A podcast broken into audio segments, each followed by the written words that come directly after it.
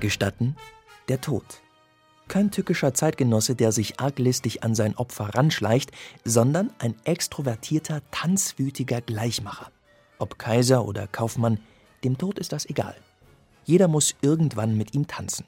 Wenn er auftritt, poltert das Blech, knallt die Peitsche und reiben sich die nervösen Hilferufe der Flöten. Ein beißendes, knochig, wackeliges Klanggebilde, das Thomas Edis hier zum Laufen oder, pardon, zum Tanzen bringt.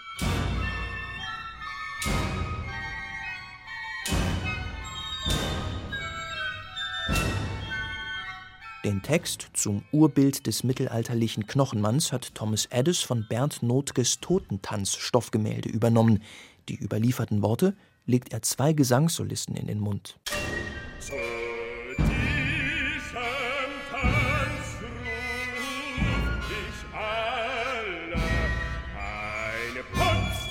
Mark Stone schwingt in dieser Aufnahme mit markigem Bariton die Sense. Zwischen Singen und Sprechen jagt er gellend den, zum Teil großen, Tonsprüngen hinterher. Wie ein Raubtier. Damit grenzt sich der Tod deutlich von den Menschen ab, die Addis hier durch einen einzigen Mezzosopran mit vielen lyrischen Passagen zu Wort kommen lässt.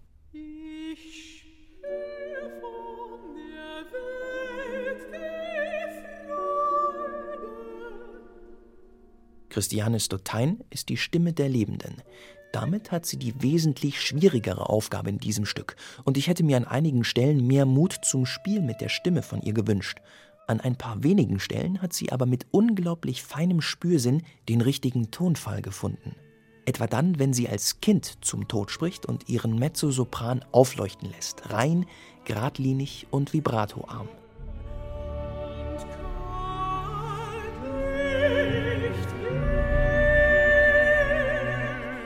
Plötzlich sind da Streicherflächen, die nach Mahler und Brahms schielen. Darunter tickt die Lebensuhr mit ruhigem Pulsschlag. Der Tod ausnahmsweise als Verführer. Addis hat das eruptive Chaos der Klänge sorgsam aufgeräumt und zu einfachen Harmonien gebündelt. Er dünnt die Fülle des Boston Symphony Orchestra nach und nach aus, bis auch der letzte Ton in Grabestiefe verhallt ist. Ta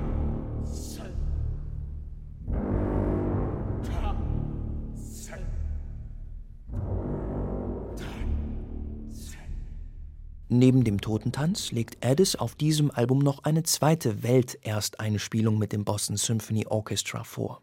Das Concerto for Piano and Orchestra mit Kirill Gerstein am Soloinstrument.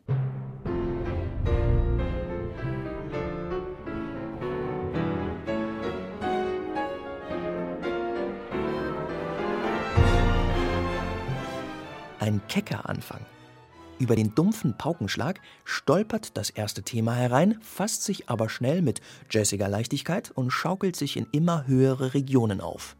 Kirill Gerstein greift das musikalische Material virtuos auf und lässt selbst im impressionistischen Mittelteil keine Note im Hall des Pedals versumpfen. Jeder Tastenanschlag ist präzise, auch wenn der eine noch so dicht auf den anderen folgt.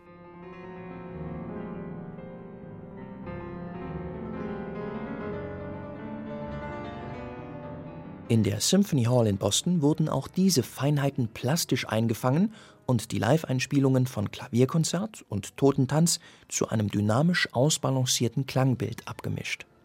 Addis schöpft aus den musikalischen Reichtümern der Vergangenheit und Gegenwart und erweist sich einmal mehr als exzellenter Klangarchitekt, der Spaß daran hat, seine expressiven musikalischen Gebilde vom Dirigentenpult aus zum Wanken, aber nicht zum Einstürzen zu bringen.